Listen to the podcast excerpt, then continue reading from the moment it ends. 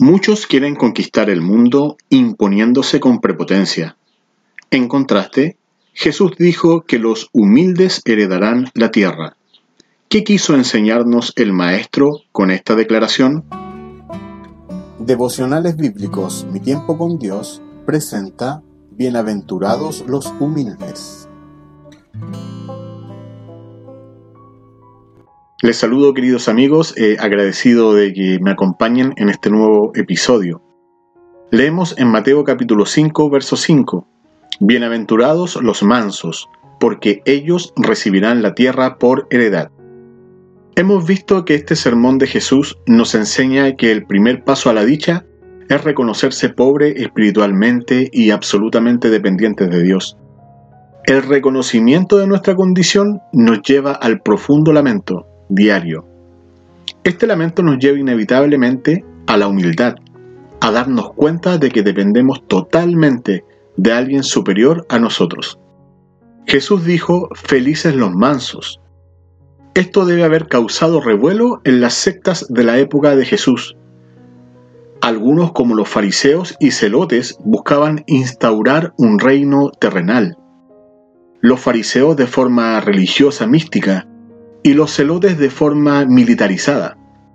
Sin embargo, Jesús, dentro de las primeras frases en su discurso, enseña que los humildes heredarán la tierra.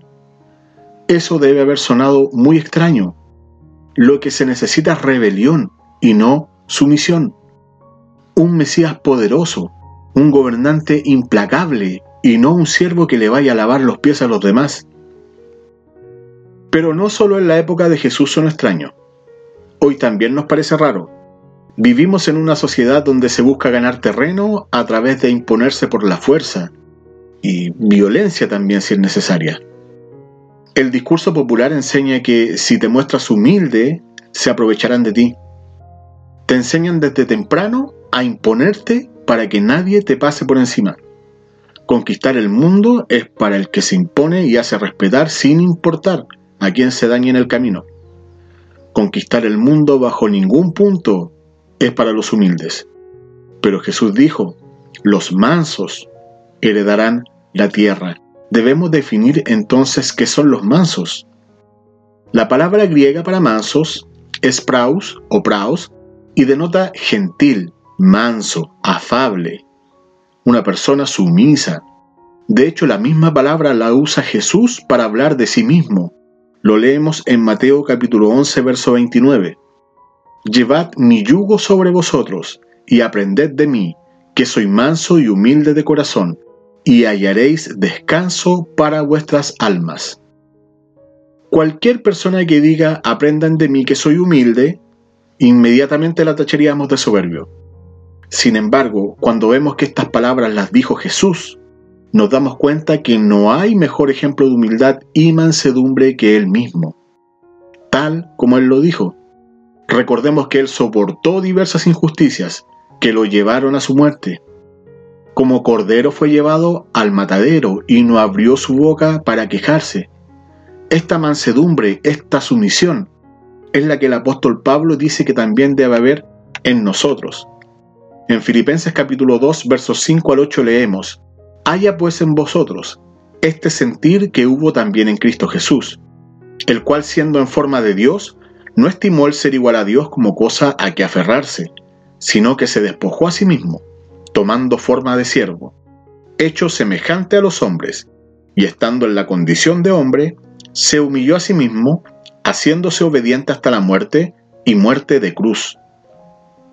Si Jesús siendo Dios no se aferró a su condición, sino que se despojó de sí mismo. Con mayor razón debemos hacerlo nosotros.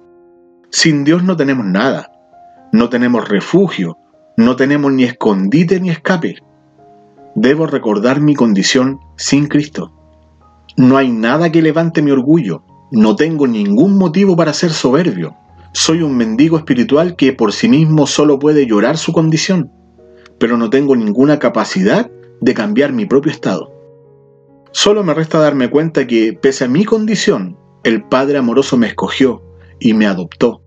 ¿Cómo puedo entonces ir con orgullo ante el Todopoderoso? ¿De qué me puedo jactar ante su presencia? ¿Tengo algún mérito? El apóstol Pablo escribe a los Corintios, 1 Corintios capítulo 1 versos 27 al 29. En cambio, Dios eligió lo que el mundo considera ridículo para avergonzar a los que se creen sabios, y escogió cosas que no tienen poder para avergonzar a los poderosos. Dios escogió lo despreciado por el mundo lo que se considera como nada, y lo usó para convertir en nada lo que el mundo considera importante. Como resultado, nadie puede jamás jactarse en presencia de Dios. Dios no nos eligió porque éramos lo mejor, nos eligió por su gracia inmerecida, para que toda la alabanza sea para Él. Solo me puedo maravillar de esta gloriosa obra trinitaria, en la que el Padre me amó, enviando a su Hijo unigénito a morir por mí, y dándome el don del Espíritu Santo para yo poder perseverar en este camino. Si la salvación dependiera de mí, si ser salvo dependiera de mí, si conservar la salvación dependieran de mí, yo tendría de qué jactarme.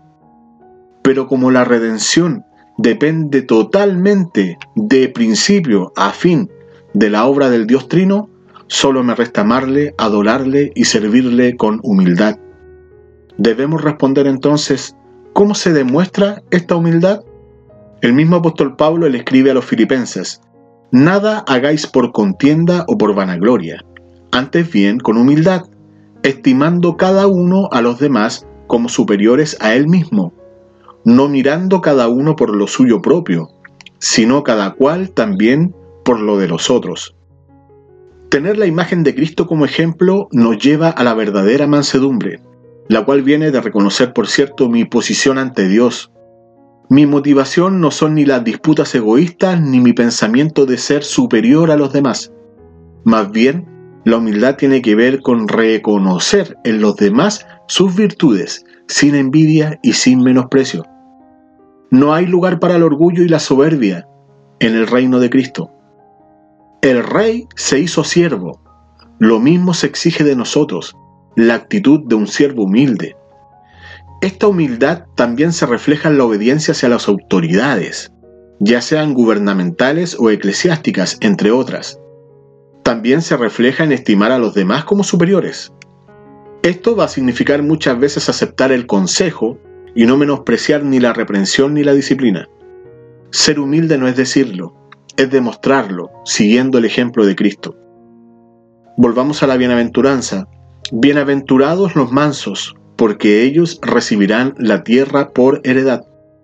Ser dócil y humilde nos traerá beneficios en esta vida, pero confiados en las palabras de Jesús, también nos traerá un beneficio futuro y eterno. Heredaremos la tierra.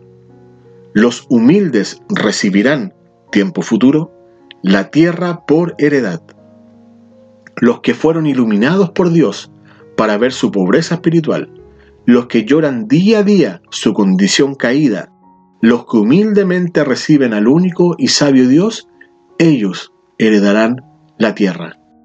No hay dinero ni posición que me dé la tierra por heredad. No hay armas humanas para conquistar el mundo. No es con arrogancia ni con prepotencia.